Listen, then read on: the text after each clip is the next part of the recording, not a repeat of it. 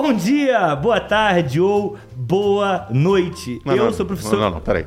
A gente tá mais de um ano e meio parado, e aí você volta com essa empolgação? É claro. Não, porra, você. É- por é mais? É Claro, mais? efusivo, eu quero Tá efusividade. pouco, tá pouco. Energia. Vai lá.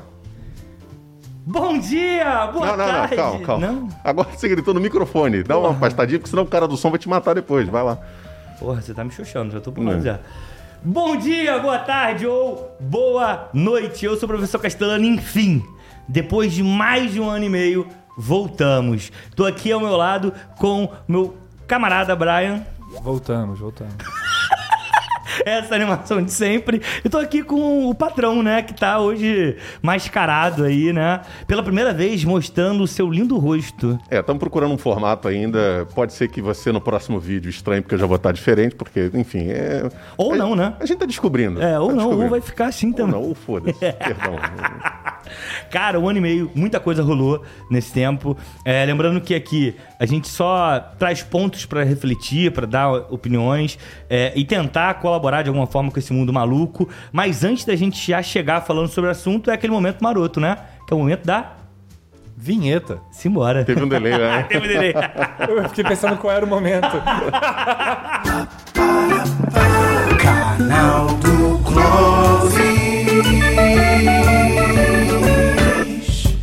Voltamos, cara, e agora voltamos em vídeo, totalmente diferente, né? A gente começou a. a- patrão tá aí mascarado, né? Em vídeo eu nem lembro a última vez, eu acho que foi final de 2019, começo de 2020, algo assim. Final, Depois. final, final de 19. Foi final do- Foi. 19. Nosso Então. último vídeo sobre pirataria. Tá no canal, procurem no canal do Clóvis. E é por isso que o YouTube, senhor veio assim, patrão? É, para homenagear o nosso último vídeo que eu tô de pirata aqui. Mas ó, a gente tá em vídeo, num local diferente Inclusive, do qual. eu fiz umas pilhagens pelo caminho também. Espero que o pessoal não. A gente tem que agradecer aqui o estúdio da Casa da Utopia, onde é gravado o Pode Ver. Valeu. É, procurem no canal no YouTube, Casa Utopia. Pô, agradecer imensamente a galera da Casa Utopia aqui em Niterói. Obrigado, Luan, presidente que. Presidente da casa que veio aqui, tá dando um tchauzinho ali invisível, mas que se dispôs a acordar cedo pra vir aqui é, para gravar com a gente. O patrão bebendo um café metafórico. Realmente. Cara, muita coisa rolou. é, e o nosso último programa em áudio foi o quê? Nosso último programa em áudio foi sobre. Dá, pra chamar, de fascista? E aí, obviamente, a gente conseguiu. Naquele. Foi o único vídeo que a gente deu uma resposta concreta. É verdade. Era o único, o único vídeo que Até nós porque era fácil, né? É, pô, muito fácil. Peraí, vídeo não, foi programa de áudio. Foi, foi, foi. É, e- foi, desculpa, foi. um programa de Foi, áudio. foi o nosso programa anterior. É porque Isso. aquele é o quê? Programa 24, né? E, não, 24 ou 23. 23, eu acho. 23. Esse aqui é o 24. Tá bom, então esse é o 24. A gente tá gravando. Olha, veja bem, é um ano depois, um ano e meio depois. Um né? ano e meio depois. Um ano e meio depois, a gente tá gravando o nosso programa sequencial daquele dá pra chamar de fascista, em que a gente se encontrava em um governo, né, que infelizmente dava pra chamar de fascista. Tranquilamente, tranquilamente. E agora a gente se reúne aqui numa outra realidade completamente diferente. Sim, mas, é, mas eu acho que é interessante a gente fazer esse arco do que, que foi 2022, né? Porque a gente, vamos pensar que a gente parou em 2021, então vamos só resgatar o que foi 2022. Foi um ano extremamente conturbado, um ano extremamente maluco, até mesmo por conta das eleições, né? Se a gente para pra pensar, as eleições foi um, um- Eu acho que foi a pior eleição que eu já participei, assim, eu participo de eleições há, sei lá, quase 20 anos, sabe? 18 anos mais ou menos, e eu nunca vi nada parecido com o que estava acontecendo. Eu conversando, por exemplo, com o Clóvis algumas vezes, e eu falava, ele falava, cara, eu não, não tenho coragem de andar por aí com, com um- uma praguinha, com adesivo, com boné, porque a coisa tá tão alucinada, tá tão maluca, Principalmente pra gente que é da Baixada, onde a coisa é muito mais inflada por conta das milícias, é, foi um ano muito difícil. Mas não só as eleições, né, cara? Todo o percurso ali daquele ano foi muito difícil, foi muito conturbado, né, cara? Eu acho que a eleição foi só o final ali daquilo que aconteceu em 2022, né? É, e era complicado porque todo dia era uma notícia, um absurdo, uma fala equivocada, uma fala contra os direitos humanos. Então, assim, é um ano muito cansativo, foi um ano muito cansativo justamente porque você não tinha descanso, né? Assim, claro que você tinha jeitos de tentar escapar disso, de fugir, de se alienar, de, sei lá, se esconder da realidade ao seu redor. Mas se você estava um pouquinho atento às coisas que estavam rolando no país, isso dava uma cansada, né? É, Assim, e ele, ele foi marcado muito pela violência de várias, vários tipos de fontes. A Várias. violência desde a física, porque pessoas morreram simplesmente por serem militantes da, da, da, E aí a gente tem que lembrar já em 2018. A primeira, a primeira morte foi em 2018. Do, do mestre. Moa do Catendê. Isso aí. Então, assim, já lá atrás, em 2018, a gente já teve morte. Então a coisa vai agravando. A coisa foi piorando. É importante a gente lembrar disso. É importante que lembrar que esse ano assim, é, foi um governo todo, mas 2022 a coisa piorou por conta, eu acho que das eleições. Não, talvez, e foi o ápice né? por conta do desespero. Você vê que um, um animal covarde, quando ele é acuado, é quando ele tende a fazer mais é, é, atos é, sem pensar, né, tempestivos. E foi o que aconteceu, porque boa parte dessa galera que estava no governo em 2022, eles tinham um- uma coisa que eles iriam perder no ano seguinte, que era o furo privilegiado. Sim, total. então, desespero, o né? medo deles era cadeia, papuda. Tanto é que até em do- ainda em 2022 ele foge, né? Ele mete o pé daqui, eu acho muito por conta do medo. Mas eu acho que gente- é interessante a gente pensar, ah, tu falou das várias violências, eu acho que é importante pensar na violência institucional, né? Que é o enfraquecimento, por exemplo, das universidades públicas. Eu acho que ano passado não teve nem nenhuma universidade federal que não estava passando por problemas. A, a Rural, por exemplo, teve um momento que não conseguia pagar as pessoas que estavam trabalhando, participando da limpeza. É. Tá ligado? Ela já não tinha mais o Mas que esse, fazer. mas esse era um desmonte que já vinha. É que no- 2022 foi o ápice, mas foi um desmonte que já começou lá em 2019. Quando Sim. começaram a fazer cortes pra, é, é, é, de, de verba de pesquisa, por exemplo, e que as faculdades começaram a, a não conseguir, por exemplo, também a reter muitos talentos para pesquisa. A gente começou a perder é, é, material humano. A tal da fuga de cérebros, né? Que muita gente Exatamente. começou a evadir do país porque não tinha condição não de fazer tinha, já, já, já, era, já era uma coisa que não tinha tanta atenção assim. Né? Não era uma coisa tão bem estruturada e, e ele acabou por piorar e jogar no lixo tudo isso.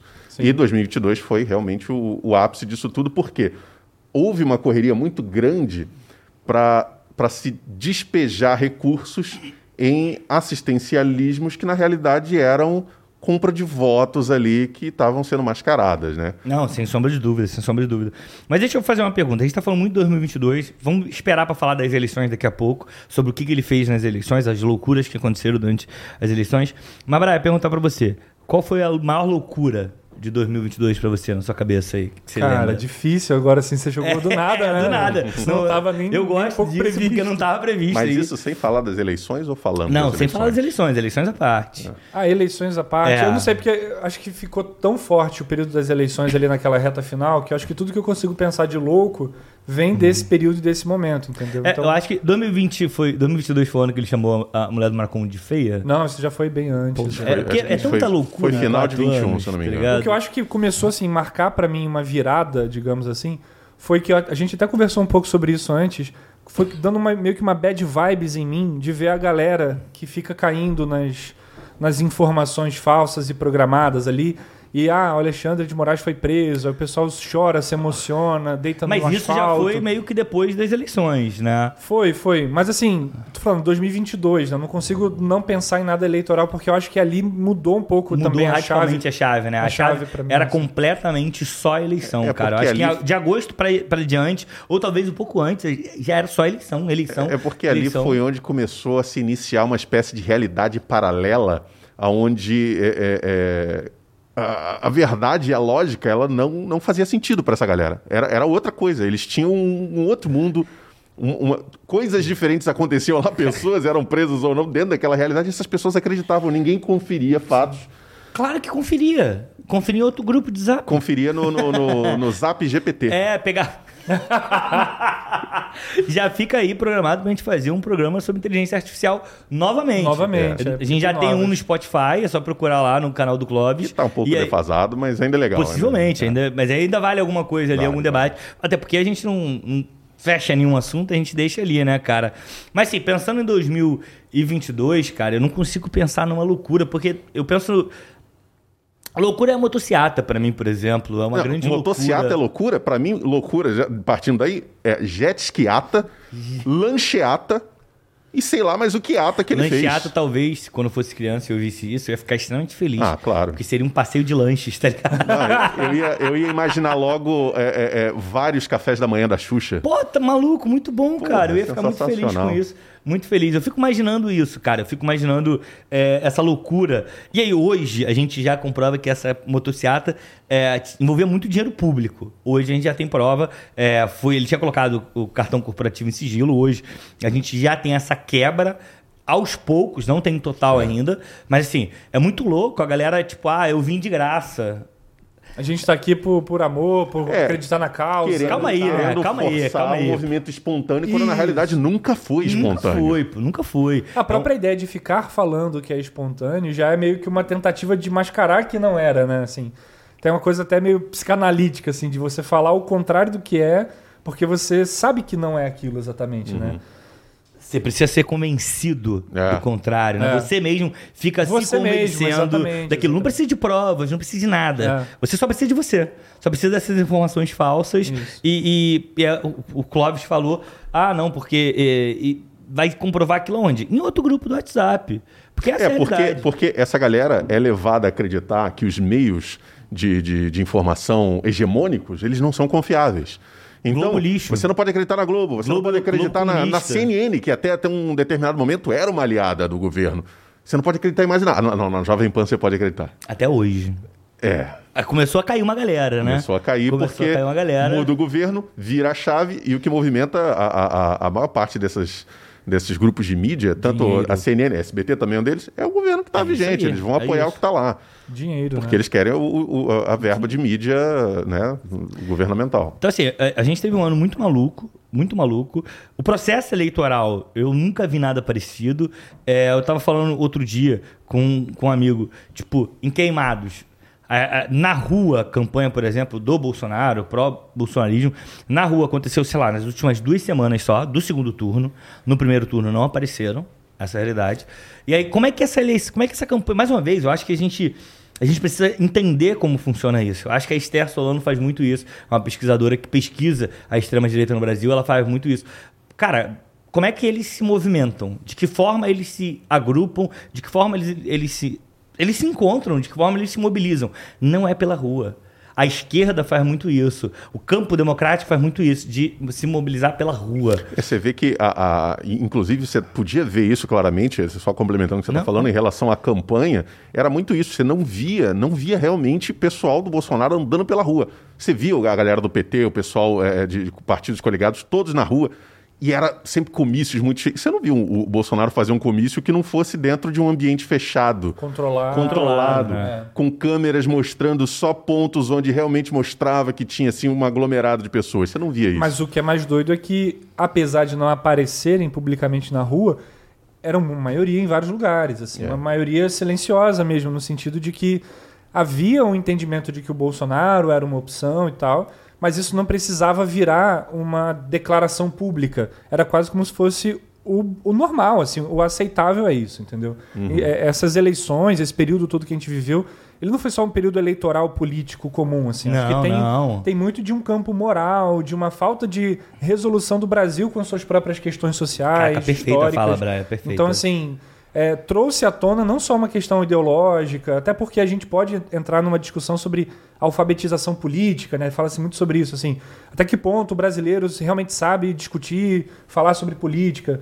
porque houve uma certa mistura mesmo do campo moral, do campo individual, do campo religioso, do campo ético, estético, tudo isso misturado com política. Então houve uma grande maçaroca ali. E uma de... grande confusão que dificultava entender o que, que era esse processo. Né? Exatamente. Né? Até porque você começa a ter, e aí eu vejo o, o bolsonarismo como um movimento de massa mesmo, assim, popular, porque você começa a ter ele sendo expresso em camadas sociais, em lugares, em pessoas, em setores que você poderia olhar e falar, cara, essas pessoas, pelo histórico de vida, pela condição em que estão, elas não seriam bolsonaristas obedecendo a uma certa lógica se política. Se entendesse a lógica, se entendesse, eu falo sempre, o que falta é uma conscientização de classe, de entender o que, em que local dessa, dessa organização social você se encontra, Sim. que a galera não consegue entender. É, eu falo sempre isso. Voltando sobre a questão das eleições, tu falou uma coisa muito séria, tipo, aquilo é o normal.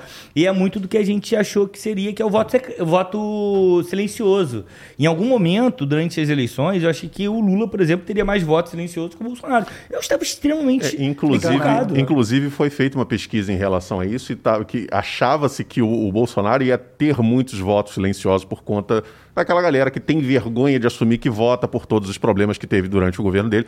Mas chegou-se nessa pesquisa de que a maior parte dos votos eh, silenciosos nessa pesquisa seriam do Lula, porque são pessoas que teriam vergonha de assumir que estavam voltando atrás e voltando no Lula e tal, e a gente viu que isso ficou um pouco complicado. Aliás, pesquisas, no- de um modo geral, Em elas- geral, o IBGE tá passando um perrengue. Elas foram E aí, afetadas. Cara, isso é foda, porque isso é uma outra loucura que esse governo fez. Por quê? O que, que acontece. Vamos lá, por que, que o IBGE é extremamente importante? Primeiro, porque para tu pensar a política pública, tu tem que pensar a quantidade da população. Que tipo de população é aquela que mora naquele território? Só que, para além do, por exemplo, o Brian é o prefeito do, da Brailândia. e aí? e aí? Braiópolis. Braiópolis, eu prefiro Braiópolis. Mas Brailândia fica legal. Brailândia também. Aí, vai lá, o Brian é prefeito daquela cidade. Só que aquela cidade, ela recebe recurso da União com base no número de população. Então, ou seja, se aquela população, por exemplo, vamos lá, a gente tem uma, o último o IBGE foi em 2010. A gente tem agora as estimativas, né? Ah, estima-se que aquele local tenha tanto. A, a Brailândia tinha estimado ali 100 mil habitantes. Só que quando o IBGE foi fazer a pesquisa, uma galera se rejeitou. Eh, Não, não, não quero, não quero. Quando estimava-se 100 mil, ele estava recebendo por 100 mil. Só que quando sai o IBGE, tem 90 mil. Mano, é 10 mil a menos de recurso que vai. Esses 10 mil habitantes não vai ser 10 mil reais. É um, são bilhões, milhões, bilhões não, mas milhões de dinheiro que o Brian deixa de receber para a Brailândia. Então o que, que isso faz? Essa galera não consegue entender que uma simples questão que é responder à pesquisa do IBGE gera recurso para a cidade dela. Ou seja, e aí a gente está falando de pesquisa, por exemplo, Cara, ah, porque vai.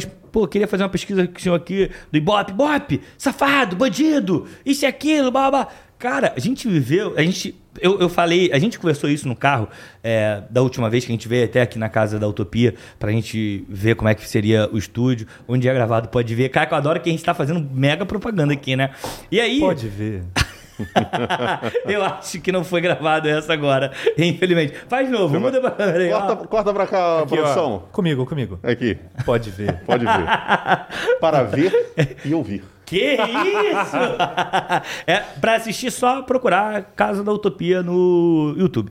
E no Spotify também. Tá lá. É, inclusive, eu participo de um. Olha aí, Esqueci olha aí. avisar. Auto, auto promoção. Pô, mas é isso, eu participo de um. Foi um bate-papo muito legal com a V e com o Jota. É, e aí, cara, eu me perdi, mas eu acho que é isso. A Você gente tá tava falando em relação a pesquisas do pesquisa, Ibope e É, pra essa cidade. galera, essa galera entra. é- é, a gente falou isso no carro e é, é importante.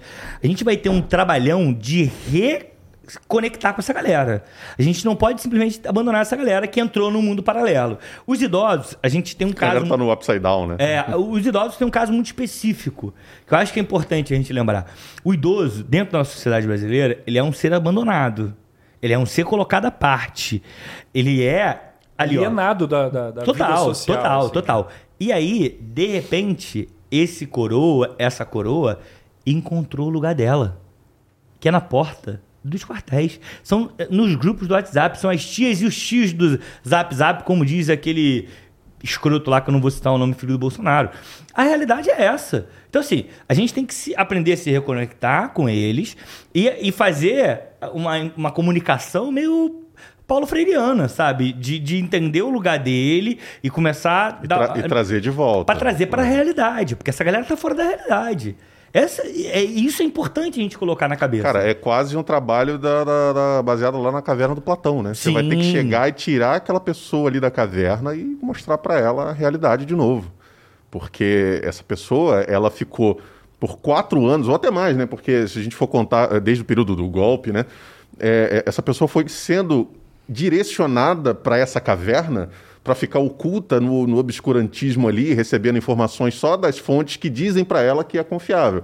É o grupo do WhatsApp, é o, sei lá, a fanpage do Facebook e tal. E- e- então, é- essa pessoa, ela, para ela, esse, esse externo não existe. E o que tem no externo é perigoso. Sim, sim. Sabe? Não, não, é, não é palpável, não faz sentido para ela. Cara, esse é muito. Pode falar, Brian. Não, eu queria falar só que tem uma coisa que eu fico pensando também, que quando. Como é que o nosso vocabulário, às vezes, ele é um pouco capturado por algumas, alguns delírios de poder. O que, que eu quero dizer com isso? Quando a gente fala assim, ah, tem que trazer essas pessoas, tem que se aproximar vai também num caminho, se a gente não tomar cuidado, de um certo paternalismo de alguém que tem um esclarecimento maior. Hum. Esse é um risco, porque é o tom profissional. É isso, né? inclusive, que fez com que muita gente se afastasse das pautas de esquerda, porque olha para quem é de esquerda, soberba, né? como se tivesse esse ar mesmo de que eu tenho um conhecimento que você não possui e por isso você precisa me acompanhar. Eu acho quando... que é por isso que eu falei o lance do Paulo Freire, que é importante é. você falar a língua do outro, mas sem se sentir soberbo, é isso, na humildade, é. entendeu? É na humildade. Eu não sei mais do que ninguém. Sim. Eu tenho uma outra perspectiva que eu posso te mostrar e você pode acompanhar essa perspectiva. Eu acho que isso é importante.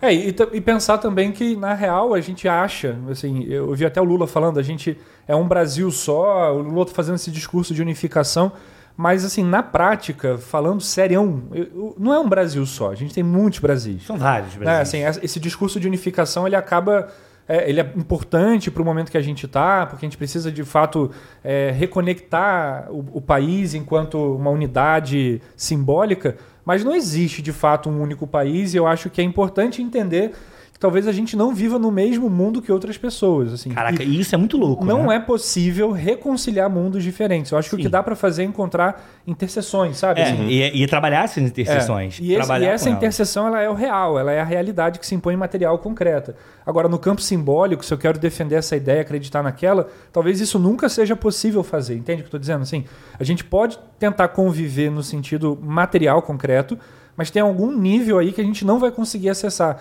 Que eu acho que é muitas vezes o que a galera mais à direita, mais conservadora, é, fica reclamando de quem é mais progressista, que assim, ah, quer controlar o jeito que eu falo, quer controlar como eu devo agir, porque de fato tem coisa que a gente não vai conseguir acessar. Não vai, Aquela não velha vai. história assim, você não vai conseguir mudar a cabeça de uma pessoa que já viveu tantos e tantos anos falando uma certa palavra Claro, um ou outro vai fazer uhum. uma modificação e vai adequar um novo vocabulário, vai compreender uma nova realidade, mas tem um nível ali que você não acessa. E não é porque a gente está arregando para o fascismo. Tem não. momentos em que é sim uma questão de você combater o fascismo, combater as paixões fascistas, mas tem um ponto ali que são mundos que não se, não se agregam, não tem como você fazer. Que é difícil até para se comunicar, né? É como você falou. Às vezes vai se comunicar e a linguagem é diferente. É. E, e, esse processo todo de 2018 para cá, eu acho que ele escancarou isso em níveis assim muito claros, sabe? Porque desde sempre a gente viveu com isso. Pensa que o país é um país que não resolveu suas questões com a ditadura militar.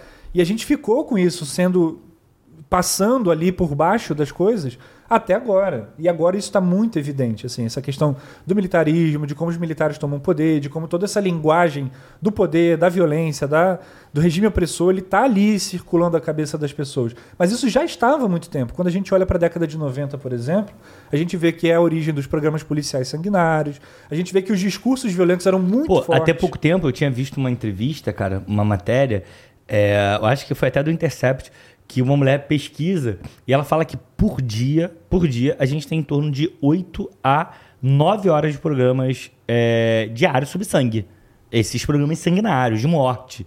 Tipo, ah, tem que matar, bandido bom é bandido morto. E isso tem uma origem na década de 90 é. já. Então, assim, não é um negócio de agora, sabe? Esse isso discurso, vem, ele circula o Brasil muito isso tempo. Isso nem vem diretamente da TV, porque a gente já tinha no rádio Sim. isso. Até antes, eu acho, dos anos 90. Se eu não me engano, nos anos 80, a gente já tinha aqui no Rio, por exemplo, Patrulhas da Cidade. Pô, total, que total. era um total. programa extremamente sanguinário. Lá no Sul tinha o Alborguete, né? Que era muito famoso. Isso, que é muito famoso. Que ficou envolvido num, num esquema lá de, de assassinato, de, de bagulho louco lá, mas ele tem um envolvimento lá alucinado. Cara, e aí a gente chega nas eleições. As eleições, um tumulto danado, uma loucura.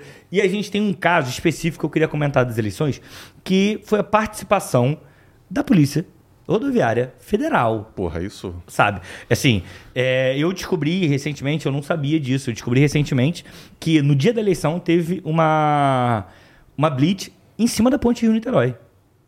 Cara, eu nunca vi isso. Eu, sei lá, eu, eu, o Fábio morou em Niterói há muito tempo.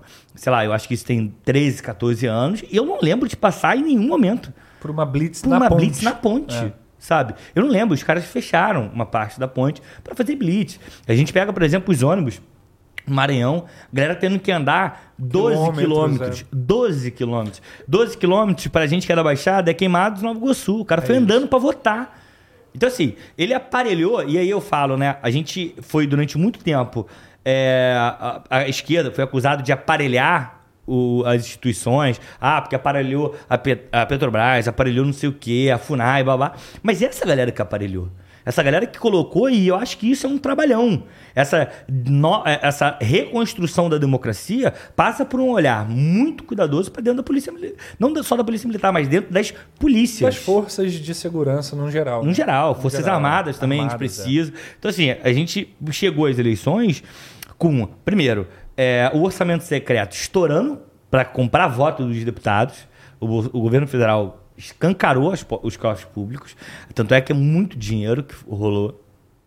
A Codevasp tem vários. É, Codevasp, se eu não me engano, com F. é, tem vários escândalos de corrupção. Asfalto que nunca foi pro chão, que foi pago. Então, assim, a gente tem. Asfalto foi pra água.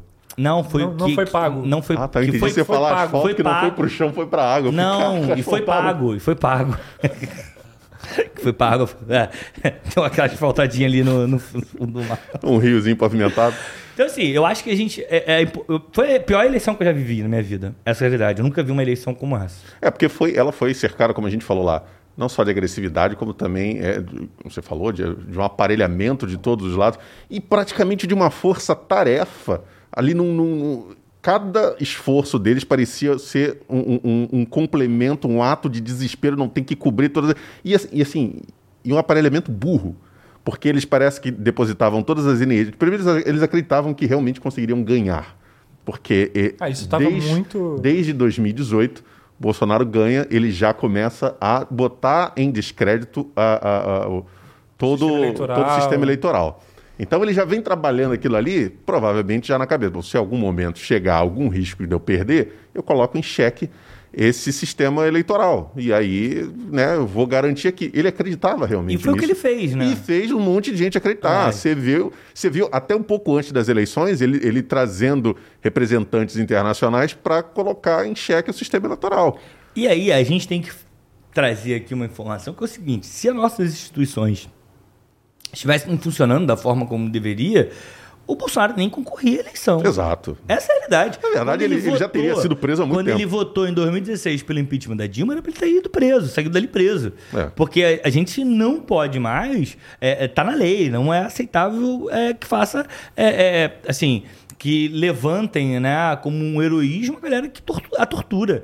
Porque quando ele votou pelo torturador da Dilma, falando sobre o terror da, da, da Dilma Rousseff, a grande presidenta, Cara, era para sair preso. E aí ele não concorreria à eleição. Então, as nossas instituições foi fraquejando ao ponto do que a gente chegou hoje. Do que a gente está vivendo agora.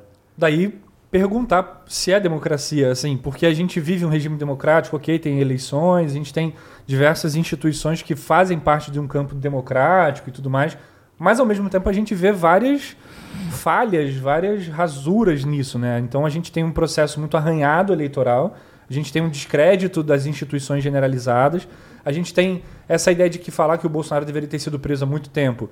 É, isso vira um debate, ou seja, isso vira uma questão de opinião, de argumentação, quando na real é uma É questão uma lei. de É legal, legislação, né? ou É. seja, você tem um acordo feito que é a Constituição, você tem um sistema de justiça, você tem um regimento, e isso vira uma questão de debate, ou seja, coisas que são cláusulas, né, assim, que são condições da, do funcionamento da sociedade se torna uma questão de debate. Aí por isso que você tem caras hoje em dia falando publicamente assim, ah, porque a escravidão dá para relativizar, dá para relativizar vender os próprios órgãos, dá para relativizar. Ou seja, você começa a colocar em xeque coisas muito básicas de um funcionamento social, e aí aquilo que era democrático, ou seja, todo mundo deve ter direito a falar, a poder se posicionar, na real começa a se falar sobre coisas que não é que você não deveria questionar, mas é que na real você atrita com todo o funcionamento da sociedade. Ó, vou dizer uma palavra que vai definir isso perfeitamente. Definir isso perfeitamente. Sabe qual é? Ah, mas é minha opinião. sim, é. sim. Puta que pa... Sim, mano, o que eu odeio o que- é minha opinião, porque eu falo, mano, isso não é opinião. Isso não é opinião. Se você tá. com- Pô, é, é, aquele cara lá do, do Flow, que agora tá pedindo emprego na internet aí porque tá desempregado. É, ex-flow, né? o Monark, É, ex-Flow, ex-Flow. Bike. Cara. assim, ele é o ápice disso. E ele influenciou uma geração do ensino médio. A gente que é professor, a gente lida muito diretamente com isso. Influenciou muito uma galera, dizendo, ah, não, isso é minha opinião. Pô. Ah, isso é minha opinião, é minha forma de pensar. É. Você vai mudar minha forma de pensar? Eu falei, Ah, discordo. a- a sua forma, se a sua forma de pensar for crime, eu vou ter que falar que tá é legal. Não é pra, isso não é opinião. É, ele, ele, esse cara aí, inclusive, ele chegou a um nível desse, a minha opinião, ao ponto de fazer o, o, o Arthur Duval Mamãe Falei parecer ser um cara Cara, coerente, esse, esse episódio é muito bom. Porque foi no dia que o canal dele do YouTube caiu no Brasil. É, va- va- vale lembrar, só para posicionar a galera aqui, é que o, o Monark, desde, desde que ele saiu do Flow, ele vem atentando, ele, ele vem forçando o limite Aumentando, do é. aceitável e indo, evoluindo. E isso não é. Tem uma galera que fala, ah, porque ele é burro, é burro. Eu tenho para mim, ele é burro, sim, em certos aspectos. Mas ele faz isso consciente. Sim, eu- Ele eu- sabe eu que está fazendo isso. Ele já falou em episódios do Flow que ele já, já leu as estratégias do Steve Bannon, que ele fala sobre a técnica do Trump para poder ficar aparecendo é, é, sempre nos trends e tudo mais. E ele sabe, ele é consciente do que ele está fazendo. É, essa galera, eu tenho vários problemas com essa galera, mas essa galera não é burra. Não. Essa galera sabe, muitos deles sabem. Tem uma galera burra ali, Sim, sim, óbvio. sim. Mas sim, eles sabem o que estão fazendo. Eles sabem o quanto eles ganham fazendo aquilo que eles estão fazendo. Eles sabem o parafuso que eles estão apertando para fazer é, é, o que eles querem. E aí, qual é, qual é o, o, o, o grande, o grande lance dele? Ele fica atentando e ele, ele usa uma tática parecida com a que o, o Nando Moura usou para se crescer no início Nando dele no Moura YouTube. agora que é mal visto pela galera, É, né? porque ele, ele, ele foi tentar apoiar o Moro, né? E o Moro pff, é o outro cara que derreteu.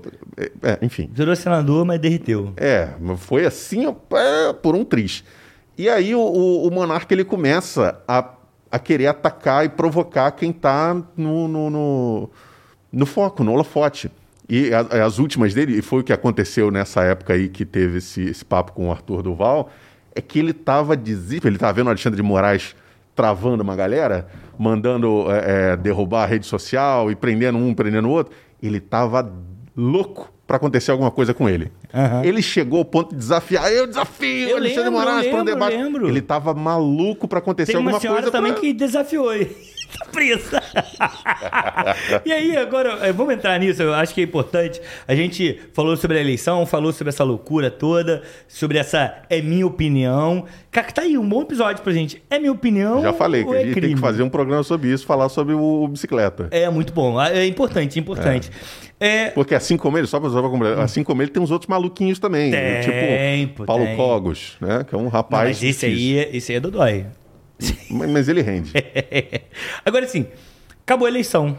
Com todo o aparato que essa galera teve, com todo o dinheiro que eles colocaram na mesa, eles, com toda a Polícia Rodoviária Federal fechando as estradas para que as pessoas não fossem votar, eles perderam a eleição. E aí eu lembro do Valdomiro falando do Bolsonaro nos dias que passaram a eleição. Vendendo feijão e tal. Que ele. ele- o- Valdomiro, quem? Pastor Valdomiro, não? Não, Valdemar é o Costa Valdemar Neto. Costa Neto. Ah, foi tá. mal. Pensei que fosse aquele Não. cara que tava vendendo feijão pra não, curar Covid. O Valdemar, cara, é, ele contando que foi encontrar com o Bolsonaro, o Bolsonaro triste, chorando, abatido. Ele, não- ele ficou três dias sem comer direito. Só eu imagino pão que ele tenha sofrido condensado. genuinamente. Sim. Claro, ele, claro. Ele tinha uma autoestima muito grande, assim, de que ele ia ganhar, de que tava tudo dado. Pô, vou te falar uma coisa. Eu vou dizer uma coisa que o Diogo, que tá operando o nosso vídeo ali, se alguma coisa estiver dando de errado, vocês culpem ele. É, fala que o Diogo, ele fala pra mim uma coisa. Quando você se cerca de pessoas que só falam que vai acontecer isso, que vai acontecer isso, que vai acontecer isso, você de fato acredita nisso. Você de fato acredita que aquilo vai acontecer. E ele foi iludido por isso, pô. Ele foi iludido porque ele acreditou piamente que a coisa ia acontecer. Ele acreditou piamente que seria eleito, que seria eleito ainda no primeiro turno. E não foi assim. Óbvio que essa eleição foi é, uma eleição extremamente apertada.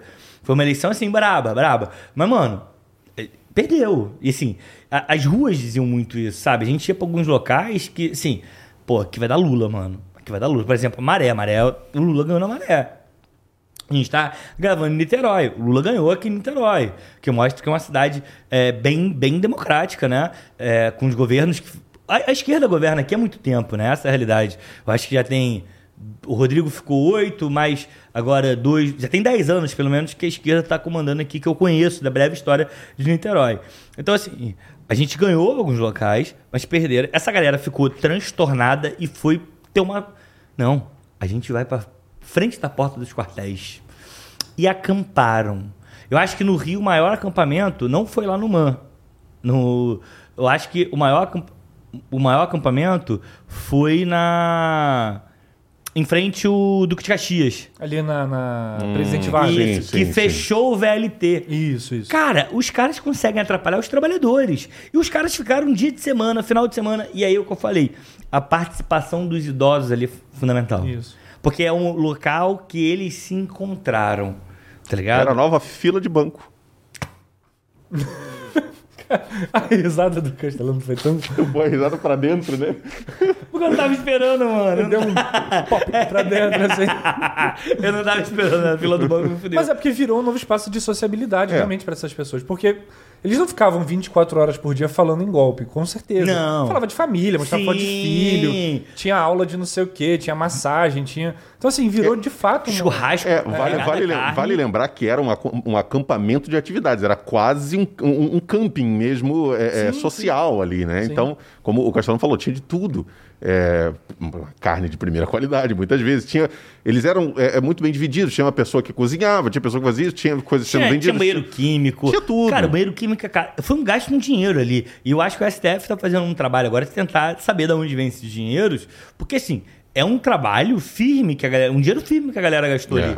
Banheiro químico, comida, remédio. Tinha remédio pra caralho, mano, lá. Entendeu? Então, assim. é, essa galera entrou nessa noia, e aí eu lembro dos vídeos do tipo, ah, Alexandre de Moraes foi preso, a galera. A galera comemorando. Comemorando, Ninguém pega um telefone pra. Ah, vamos, será? Vamos ver aqui. Mas, no- amigo, chegou pelo WhatsApp. É, então, Chegou é- pelo é- Telegram. chegou no pela canal realidade do paralela. presidente, De repente, a gente não sabe. É. Então, assim, A galera tava orando pra pneu, bicho. Só tava orando pra O pneu. bagulho da luzinha pros não, alienígenas. o bagulho da luzinha foi o que mais me pegou. Os caras com a luz na. É, isso aí. Isso me pegou muito. Isso me pegou muito. O Luan tá ali, presidente tá Cara, ali se comunicando também. Isso me pegou muito, cara. E assim, claro que a gente ri, claro que a gente. Mas é deprimente. mas é muito É, triste. é porque assim, cara. num primeiro momento a gente começou achando engraçado, porque eram cenas realmente deprimentes, coisas assim, inacreditáveis. O, o cara do caminhão, por O, exemplo. ca- o cara do caminhão, o cara. o patriota do. Caralho, e eu adoro, adoro. Porque eu acho que. a gente- saiu a capa da Lemon agora, se não me engano. Lemon.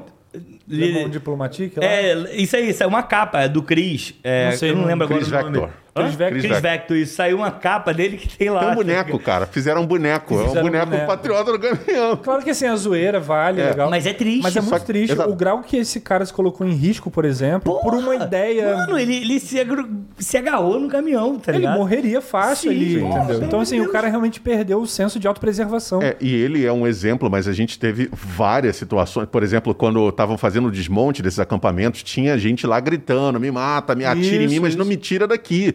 E, e, e para você ver o nível que essa- essas pessoas chegaram, então isso, num determinado momento, deixa de ser engraçado e passa a ser um show de terror, um show, É, show de horrores, né? de depressão, de coisas de pessoas que é, é, você vê que aquelas pessoas, apesar do, imo- do humor involuntário, elas precisam de tratamento. Não é uma coisa mais de, de, de viés ideológico, de é, militância política. Não, é, é um, um problema mental. É triste. É, É triste, triste, é realmente E você triste. vê que desde, desde então, né, desde que os acampamentos ficaram famosos, após as eleições e janeiro entrando aí, você tem reportagens assim tristíssimas no UOL, no Terra, né, nesses portais de notícias, onde foram entrevistar familiares né, de pessoas que estavam acampadas. Então, o filho de um casal lá que tentou pagar a passagem para os pais voltarem. Pô, esse caso aí foi É um foda, caso triste, é, assim. é triste. Mas esse caso aí é pior, porque eles foram presos, se eu não Eles me foram engano. presos, é, isso já depois foi- do 8 de já foi janeiro. depois de 8 de janeiro. E aí, vamos, vamos falar desse caso que eu acho que é, é um caso muito emblemático. Cara, a família foi presa. é, Os pais, né? É, os pais foram presos desse, desse cara. E aí, eles foram soltos e os filhos falaram: ó, vamos trazer você pra cá, vou pagar passagem, porque tava sem dinheiro, não. Só vou se você pagar passagem das 12 pessoas que estão comigo. Porque a culpa de eu ter sido presa foi sua, porque você não votou no 22. Exatamente. Eu, é, a culpa do Brasil ter se perdido é sua. Então você tem que custear minha passagem de volta. Se não me engano, é uma família de Espírito Santo, né? Capixaba, se não me Uma engano. coisa assim, é. Então, assim, cara, olha o grau de loucura, É. sabe? Então, assim, é, rapidinho, só dando esse recorte pra gente entender. A gente teve essas manifestações todas Desde o final de desde outubro. o final de outubro, desde o final de- do dia de- desde o dia da eleição, É. porque por exemplo, a gente que é da Baixada Fluminense de Queimados, a Dutra foi fechada, Isso. É. beleza? No mesmo dia, No até, meio- assim, já estava começando a Isso, articulação. isso aí. Então, a partir dali, foram pra frente dos quartéis, a coisa foi. Ó, não, deixa essa. Eu acho que um erro muito, muito grave foi, ah, não, deixa esses malucos por aí, deixa esses malucos por aí, deixa esses malucos por aí. E aí, quando chega 8 de janeiro, explode invasão. É, na, ali na Praça dos Três Poderes, invadem o STF, o Planalto, e, e, o, a, a Câmara, e invadem tudo, fazem um As- caos. os três poderes, Os né? três poderes. Os três poderes. Cagam, literalmente, no Planalto. Rasgam, depedram, queimam, Cara, estouram, sim. explodem, estilhaçam. Estragam o relógio, perfuram. obras antigas. É. Então, assim, os caras não conseguiram entrar, por exemplo, na sala da presidência, porque é blindado, mas tentaram entrar. Então, assim, esse momento é um momento no qual eu posso falar que eu fiquei apreensivo. Eu falei, caralho, tá acontecendo alguma coisa muito sinistra aqui. E eu tô começando a ficar com medo do que pode acontecer. O que, que vai acontecer aqui? Qual é o rolê? O problema não era nem o que estava rolando ali, mas o desdobramento daquilo. Exatamente. O meu medo era esse. Meu medo era quebrou tudo. A- o que, o que que eu vi, por exemplo, lá nos Estados Unidos, quando houve aquela invasão no Capitólio. Mano, galera desceu tiro, foda-se. Desceu tiro, porrada cantou. Teve policiais é, assassinados, policiais feridos. Várias pessoas de- de- que estavam invadindo foram assassinadas, é, foram feridas, foram presas. E eu não tava vendo isso aqui no Brasil. Eu falei, mano, fudeu, o exército vai entrar agora, vai, vai acabar a liberdade da gente, vai acontecer alguma coisa ali. Eu não sei o que tá acontecendo. Eu fiquei tenso. Eu fiquei tenso, real, real, do tipo, qual o desdobramento disso? O que, que vai acontecer? E, porra, mano, ainda bem que não se desdobrou no pior, né? Não se desdobrou no pior. Uma galera foi presa. Acho que mais de 400 pessoas É, foram na verdade, presas. as investigações ainda estão rolando, né? Essa semana teve gente sendo presa ainda, tá, ainda Aquela segue. a, a tia que falou que que ia pegar o Xandão foi presa, né? Xandão, eu vou pegar você, Xandão. Como é que é o nome dela? Alguma coisa do tubarão? Xandão. Ela foi presa é, em Santa Catarina. A moleque já tinha passagem pela polícia, tava o caos. Sim. É, ela é de Tubarão, viu? É, cidade de Tubarão. Tubarão. Te amo. então, assim, eu fiquei muito apreensivo, mas deu bom. Eu acho que foi o ápice do bolsonarismo ali. Uma galera recuou. Eu, eu não sei vocês. Ah, você recuou. Não, mas eu, eu encontrei algumas pessoas que recuaram do bolsonarismo a partir Sim, disso. Sim. Ah, porque foi, é, porque foi um ponto de virada para o bem e para o mal para Exatamente. eles. Porque ficou tenso, do tipo, caralho, o que que tá acontecendo aqui? É, teve um pessoal que falou, não, peraí, com isso eu não concordo. Aí eu já não vou mais. Isso E já é aí demais. teve uma galera que deu um passo atrás. E aí, eu acho que essa galera entendeu naquele momento que era fascismo. Isso é fascismo. É, é- é esse não, É, não pra sei- Não sei democracia. se entenderam que era fascismo, Não, mas, eles não entenderam que tinha alguma coisa errada. É, mas não como fascismo, mas entendeu ali. Eu só fiz um link com o episódio passado. Ah, então é boa, saquei. Você deu mole aí. Mandou você bem. estragou o bagulho, você. É... Como é que você fala assim comigo? Não, desculpa. No meio do programa. Ah, Mas, ó, eu acho que essa galera deu uma recuada. Deu uma recuada, tipo, mano, aqui é demais. Isso aqui eu não concordo. Teve eleição e a gente perdeu. Segue o baile. Isso, Uhum. isso. Teve uma galera que fez isso. Sim. Mas teve outras que. Mano, Que tem na verdade gente. intensificaram ainda mais. É. Mas eu acho que é uma minoria. Gente, teve gente que saiu, que conseguiu ser liberta do, do- da, da invasão, da invasão de, de, de 8 de janeiro e já saiu falando no próximo. No próximo ato. No próximo ato, é Isso aí. Então tem pessoas que, é, é, foi o que você falou, alguns conseguiram sair e os que não saíram, eles se afundaram ainda mais nisso. E sabe-se pra lá, cara, Foi mal, porque tava muito frio, foi mal. Ah, café esfriou do nível eu não, sei, eu não sei se a câmera tava em mim ou no Castelão. Não, tá com você. pra quem não viu, pra quem tá só no áudio, o Castelão fez uma cara aqui de quem tomou um café frio. e- Café tava horrível aqui, tá frio, esfriou. E, e aí, é- essa galera que não saiu, eles se afundaram ainda mais e, e é preocupante o que vem depois. A, a- a única coisa que a gente, pelo menos, pode comemorar até então é que eles continuam é, é, retraindo, continuam retraindo, pelo menos publicamente, né? É, a gente vê cada vez menos é, barulho vindo dessa galera, né? Porque a, a grande preocupação, num primeiro momento, era o barulho que eles faziam online. Depois esse barulho passou a ser tra- é, é, transferido para as ruas. E agora, com a retirada dos acampamentos depois dos eventos de 8 de janeiro, a gente está vendo é, uma redução disso também nas redes sociais. né? Vamos ver como é que vai ficar agora. É, a questão é que reduz, mas não se sabe se está murchando totalmente. Exatamente. Porque existe um, um subterrâneo ali É. de comunicação que a gente não tem acesso ainda. E que é esse o lance que, que é preocupante. Porque, é na é real, problema. a galera que está lá mostrando a cara na câmera e sendo preso, em alguns casos ali, é, são pessoas assim que estão indo de bucha, cara. Em alguns não, na Eu grande maioria. eu acho que a grande maioria. Na- A na gente tem maioria. que ver, assim, é isso que acho que a- o Ministério da Justiça vai ter que fazer a investigação para chegar em quem financia, porque a questão é o dinheiro, e não só o dinheiro, mas a mentoria intelectual desse negócio todo. Uhum. Porque, como a gente está vendo, e a gente está falando sobre esse adoecimento da, da população que está presa a essas ideias, essa galera ela tá num efeito cascata. Elas estão recebendo coisas que estão sendo programadas para ser É. assim.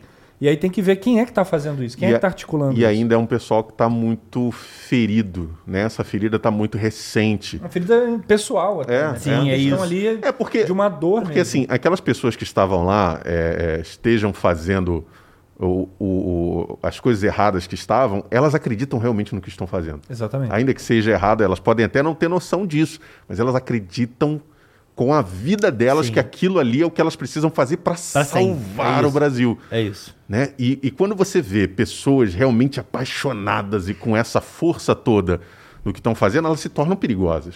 Sim. E é- Concordo, concordo muito. E eu acho que assim, eu acho que o ato do 8 de janeiro é bom pra gente entender que não vai ter golpe.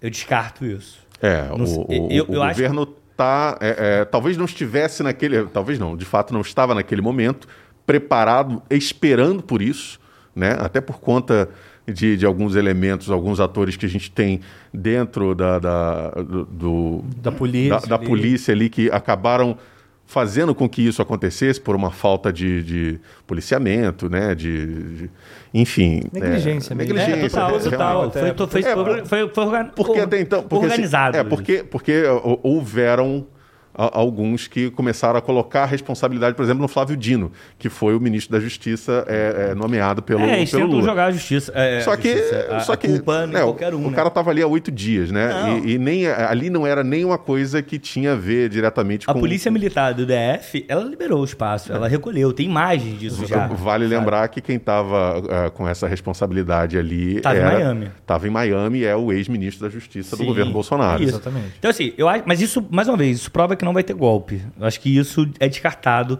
porque as instituições hoje começaram a funcionar.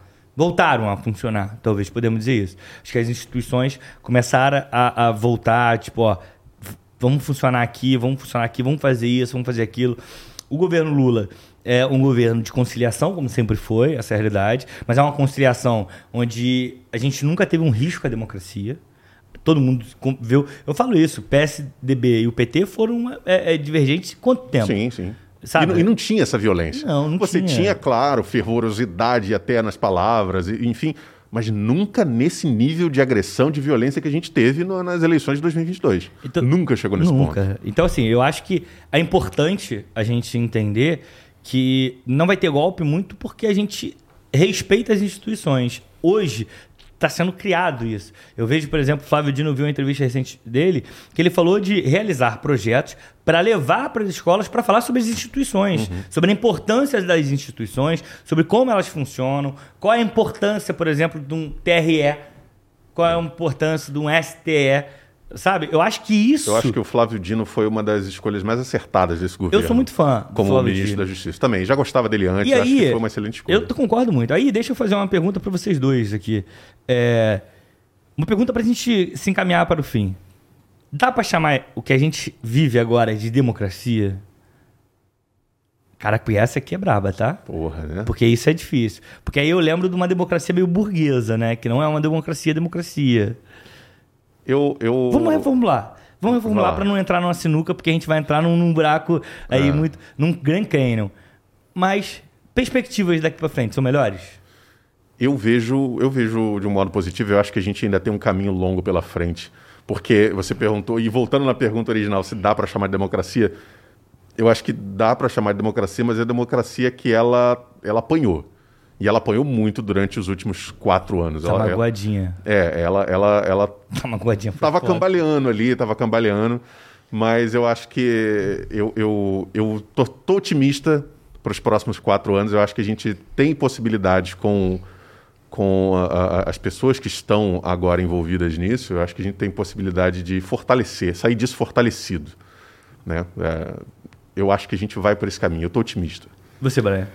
Eu acho que não dá pra chamar de democracia.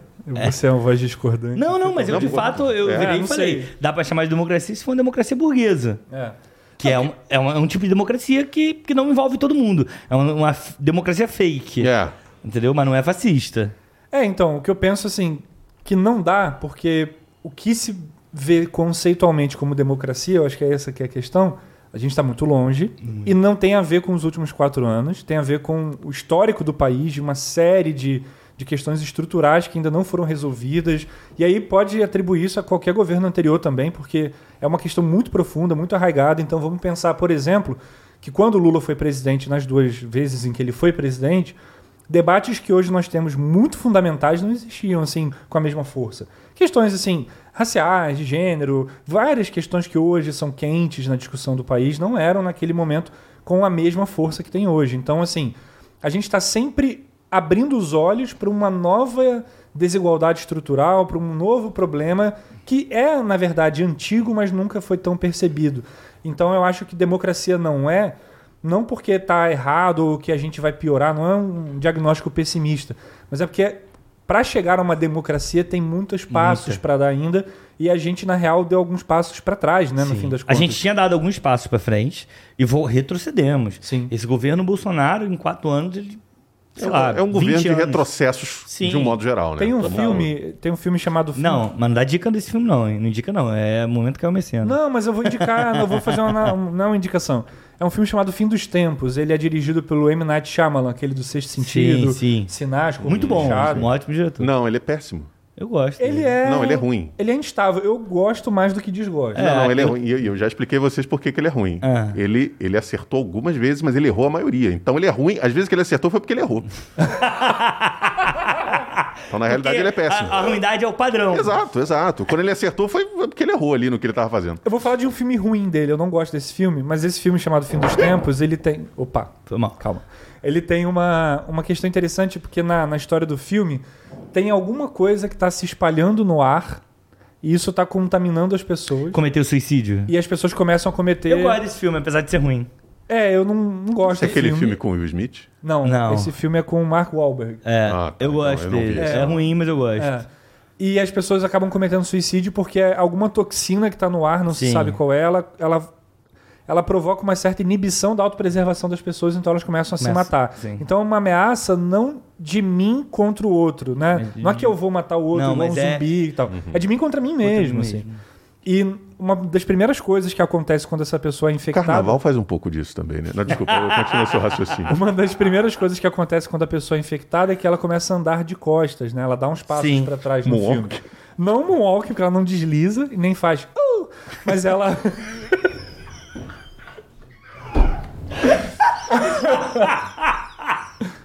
é, eu não, não consegui um agudo do Michael. Eu não consegui um agudo do Michael. Ah, cara. Eu tava falando sério, cara, eu juro. Eu pensei que tava Eu gostando. tava construindo um raciocínio. A pessoa começa a andar pra trás, vai daí. Vai, vai. Segue em frente do andar pra trás. E assim, uma das primeiras coisas que acontece é que a pessoa começa a dar passos pra trás e depois ela vai pegar algum objeto e ela vai se matar. Então ela pega uma arma, atira em si mesma, um caco de vidro e perfura Se o próprio estiver, pescoço. se estiver perto de uma janela, algum ela tipo, se joga, se joga. E tem muito desse andar pra trás que acontece no filme. Então, assim, pensando nesse filme, pensando em tudo que a gente falou, é como se esses últimos anos fossem um pouco esse, esse, esse cenário do filme, né? Alguma coisa se espalhou no ar, fascismo. É. Alguma coisa se espalhou no ar, infectou as pessoas e elas começaram a andar para trás e provocar prejuízo a elas mesmas, porque para além de você prejudicar o outro, então a gente fala de violência política, de morte do inimigo, etc. No fundo é um prejuízo a si mesmo, a sua Sim, própria total, subjetividade, total. sua própria humanidade, sua própria condição de sociabilidade. Então acho que é isso que o Brasil viveu, um certo período de, de uma ameaça invisível que ao mesmo tempo era muito visível, muito, Muito, do nosso muito, lado. muito. E que afetou os nossos queridos. Imagina você ter uma pessoa próxima que de repente ela é infectada por esse, essa toxina que está no ar e ela se mata. É- é- em certo sentido, é isso que muitas famílias estão Não, é vivendo. excelente analogia. É bem. Pô, eu é acho que a gente isso. pode fechar com essa analogia. Sim, sim. Eu acho que é ótima essa analogia. A gente pode passar por um momento, Caio Mecenas. Pode ser. E assim, só pra lembrar que depois do fim dos tempos, né, assim, esse filme, o M. Night Shyamalan foi fazer um outro que é o Fragmentado, né? Então, assim, vamos pensar que depois, depois de passar por isso, o que a gente tem é uma quebra de identidade Meu e a gente Deus, tentar meu Deus. juntar essas Não peças. acaba nunca, né? Então, só, só para finalizar, eu posso voltar atrás da minha resposta e copiar dele? Dá um Ctrl C, Ctrl V, né? Mas é isso. Caio Mecenas. Então, vamos pro momento Caio Mecenas. Tem vinheta do momento Caio Mecenas? Não Tem, tem. pô. Momento Caio Mecenas. Então, eu não pensei em muita coisa, mas hoje de manhã... Que é o Caio Mecenas. Porra, Tem que muito explicar, bom, é, faz é. tempo, é. Eu esqueço disso. É, Quem um- é Caio Mecenas? O momento Caio Mecenas, na real, é quando. O... Quem é Caio Mecenas? Caio Mecenas foi um cara que praticava o mecenato. O que, que é o mecenato? Pô, é partiu do nome dele, então financiar, não tinha antes, né? é, financiar é, obras de arte, financiar projetos artísticos. E aqui a gente financia. De que forma, Brian? Falando sobre. E só. Acabou. Ele financiava ali é, financeiramente. A Será gente que a gente pode chamar de momento Rouanet também? Não, não funciona. Caralho, momento Caraca, Rouanet, gostei, olha aí, olha a gente aí. pode re- Muito bom. ressignificar É. essa marca. É, não, mas eu gosto do Caio Mecenas. Eu também ele gosto. Não, é legal, é legal. Ó, eu vou, a minha indicação, eu acordei hoje com isso na cabeça. Eu até procurei no Google. Travesseiro. É, Só, só, só... eu, eu pensei que ele ia pra... Acordei hoje procurando o cabelo, não tinha. não, não. Desculpa, É, Só pra lembrar aqui pra galera que o Momento Caio Mecenas, a gente indica coisas que não necessariamente tem a ver com, com o Não, programa. é, é isso. Eu Então, vou indicar algo que tem similaridade, que é um filme que eu acho que nós já indicamos no, no canal do Clóvis em algum momento, que é A Onda. O filme A Onda. Filme alemão. É, é, é um filme alemão, é um filme muito. Olha a onda, olha a onda. e aí, qual, olha a onda, olha a onda, é sinal de nazismo, né? Que essa galera faz. né? É isso aí. E aí o filme, eu acho que é, é um filme muito esclarecedor, porque o- o- é um projeto inicialmente da escola, de que um professor cria, e toma proporção que uma galera é levada com a onda bizarra, é levada com uns pensamentos muito fora do comum, muito fora da caixinha. Eu acho que é importante que dá pra gente fazer uma analogia com o que acontece hoje, sabe? Que tipo de onda tá sendo levada? Eu acho que é- é- tem muito a ver com o que você citou do filme O Fim dos Tempos. É, essa onda é muito preocupante, mas eu acho que a gente tem que trabalhar ali pra botar uma máscara de oxigênio na cara da galera. É um filme muito bom, eu gosto muito desse filme. É muito, já tem um tempo, já acho que é do começo dos anos 2000, mais ou É, menos. é por aí. É, e é um filme muito bom. 2008, ali ó, o Diogo ali levantou 2008. Acho que é bem. Patrão, e a tu, Não, teu vou, momento? vou abrar primeiro porque ainda não pensei no que eu vou indicar. Então vai lá, Eu Brian. vou indicar um filme chamado Fim dos Tempos, sacanagem. Mas é, é uma boa Cara, indicação. não, não, mas aí essa Fica fica, aí de pra- bônus. fica aí pra- pra bônus, galera- bônus. Vou indicar um outro filme. Outro filme muito bacana, um filme de terror aí que foi lançado. Foi lançado não no Brasil, então eu assisti porque eu viajei pro exterior pra ver claro, o filme. claro, claro. é. Você É- faz isso sempre. É um filme Eu de, não, eu piratei mesmo. É um filme de terror dinamarquês chamado Speak No Evil. E é um filme assim que pra mim Tem legenda? tem, tem legenda, tem É legenda. importante. É, é um Como filme assim, você não fala dinamarquês? E se diz professor.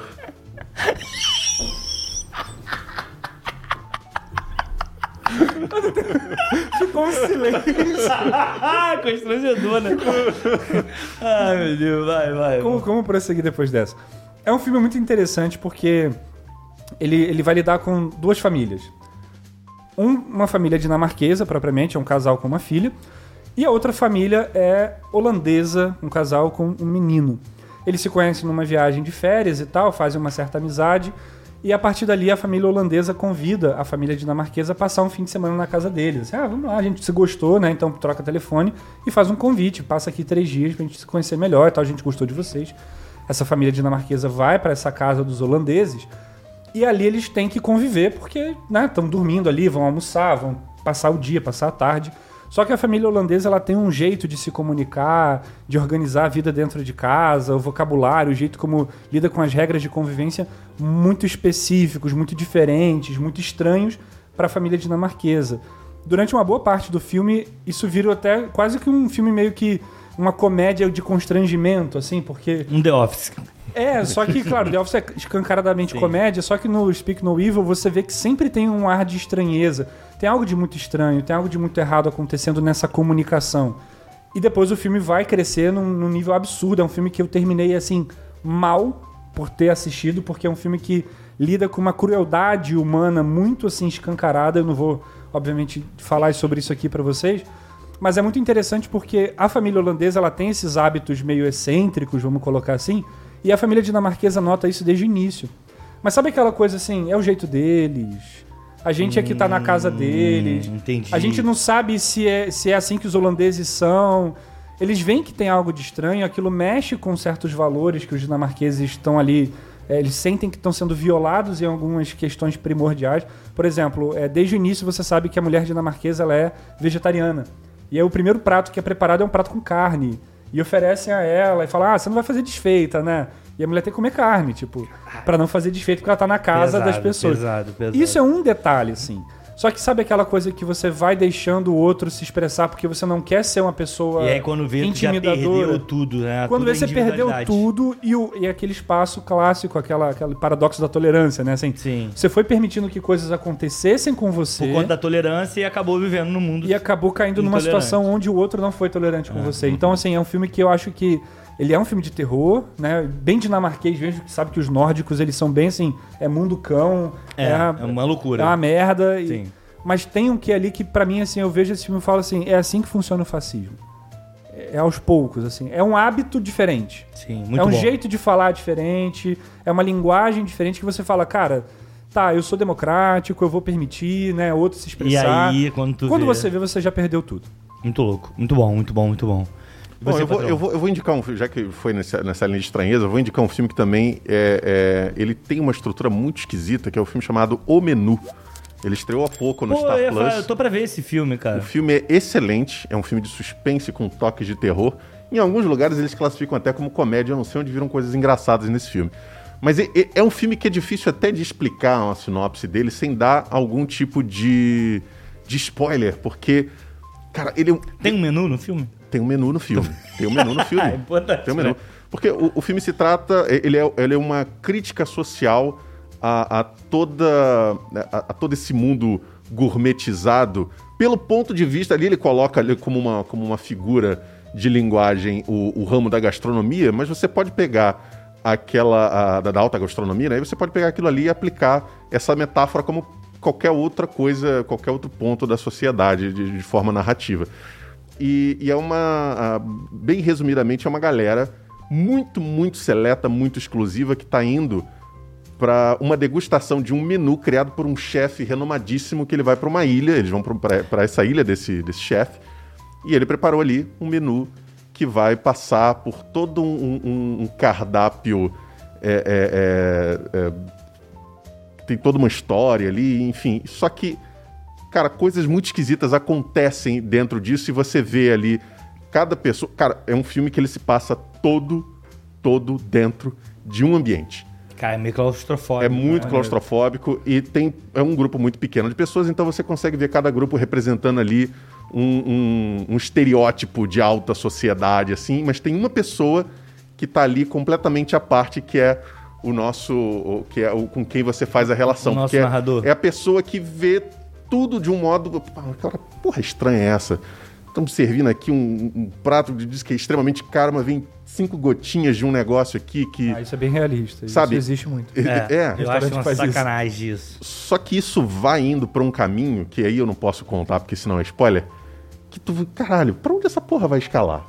E é um, um- um negócio muito absurdo e tudo parte dessa crítica, é, né, de, de, de onde você, até onde você vai pelo, pelo exclusivo, pelo requinte, pelo, Caraca. pelo- sabe? Interessante. É eu vou- muito interessante, eu é um filme muito legal. assistir, eu fiquei Tem, tem no Maneiro, Star maneiro. Plus, filme muito bom, recomendo. O Menu. É, é um Masterchef com Round Six. Assim. É. É bem isso. ótimo, ótimo. É bem isso, um Masterchef com Round Six e Jogos Mortais. Ó, Beleza. Chegamos ao final. Antes eu queria dar um recadinho aqui maroto pra você.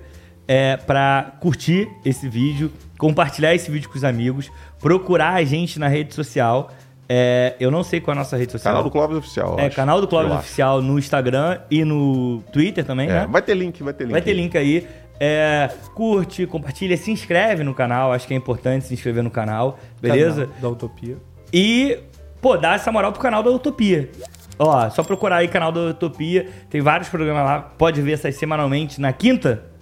É quinta? Semanalmente na quinta-feira, com um convidado maneiro. E a gente tá aqui até o próximo episódio. É isso. Bom estar de volta. Muito bom tá de volta, né, cara? Espero que tenha sido bom pra vocês também. Valeu? É nóis. Que, peraí, tchau, tchau. ter sido bom pra vocês também, é um negócio meio Ah, é. pornográfico. Meio gostosinho, né? É bom, é, bom, legal. É, bom. isso. Valeu, tchau, tchau. tchau. Valeu, até a próxima.